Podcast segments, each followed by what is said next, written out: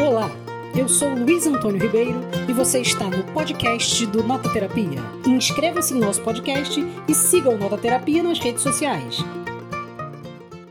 Eu acho que a primeira coisa muito importante para a gente falar de um sentimento como saudade é que a saudade não é a falta de alguma coisa. A saudade é o contrário, é um sentimento que sempre está atualizado no presente. A gente sente ele só é. agora. Então, ele é, como o Saulo falou, né, é, é, a presença da ausência de alguém. E eu acho que um dos casos é. mais bonitos dessa presença ausente está na personagem da Penélope, uma personagem feminina da Odisseia, do Homero. É, Odisseia, para quem não conhece, é aquele, aquele, aquela epopeia grega grega, né? Que acontece depois da Ilíada, que o Ulisses briga lá na guerra de Troia e todo mundo volta para casa, o Ulisses não consegue voltar, tadinho, e fica preso numa ilha. E aí Penélope tá esperando ele em casa, né? Porque acha que ele vai voltar, e ela tem uma sensação no fundo de que ele não morreu. E aí ela fica esperando ele. Só que o pai dela começa a pressionar: olha, já passou um ano, você vai ficar esperando o Ulisses eternamente? Já passou dois anos, você vai ficar esperando o Ulisses eternamente? E aí o Ulisses consegue fugir da ilha e tá tentando voltar preso não sei aonde, matando o Ciclope, fazendo um milhão de aventuras. Enquanto isso, Penélope está em casa é, e o tempo passando. E aí o pai dela fala: Não, peraí, já deu, você precisa arrumar um novo casamento, porque o menino Ulisses não vai voltar mais. E aí ela resolve criar uma estratégia linda para conseguir sobreviver e ganhar um pouco de tempo. E o que, que ela faz? Ela manda um filho, ela teve um filho com Ulisses chamado Telêmaco, só que Telêmaco é um menino ainda muito jovem, mas aí Telêmaco pega um barco, resolve virar homem, tipo, é, é um momento de transição na cultura grega, e vai procurar o pai nas cidades próximas. E aí Penélope diz pro pai: tá bom, pai, o que, que eu vou fazer? Eu vou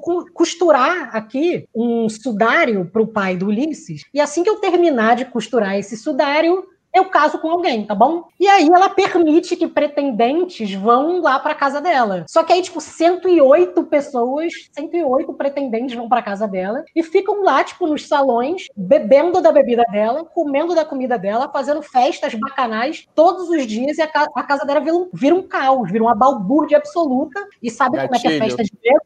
A galera lá era boa nisso.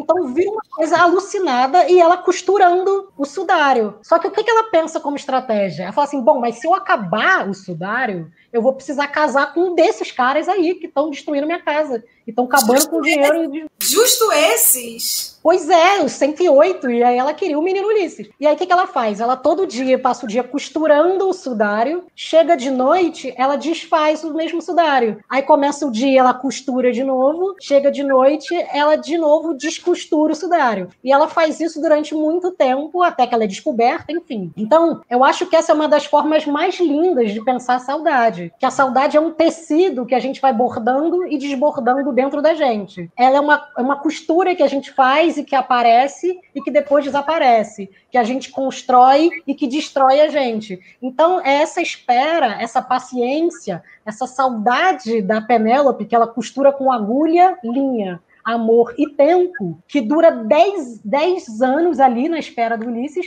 e atravessa dois milênios, né? Porque chega até aqui com a gente e, e faz a gente poder falar de uma saudade que, por exemplo, como as canções do Saudade. Que então, ou seja, é, vem daquela arte da saudade lá atrás e chega numa arte de saudade hoje em dia. E só para finalizar, eu acho que é muito legal da gente lembrar que tecer tem a ver com texto. Então, o que ela está fazendo é uma tessitura de texto que também é como se ela tivesse estivesse mantendo o livro vivo. Porque no dia que ela terminar o sudário, o livro acaba. Porque Ulisses não precisa mais voltar, porque ela vai casar. Então, o que ela faz enquanto costura e descostura é manter a história da Odisseia viva. Só existe Odisseia não porque Ulisses atravessou os mares, mas porque existe uma personagem como Penélope, que na espera dela, de um poder feminino que não tinha direitos nenhum, sabe esperar eternamente através dessas costuras desse texto. Então, eu acho que a Odisseia não é uma história só sobre Ulisses, eu acho que é principalmente a história de saudade da Penélope.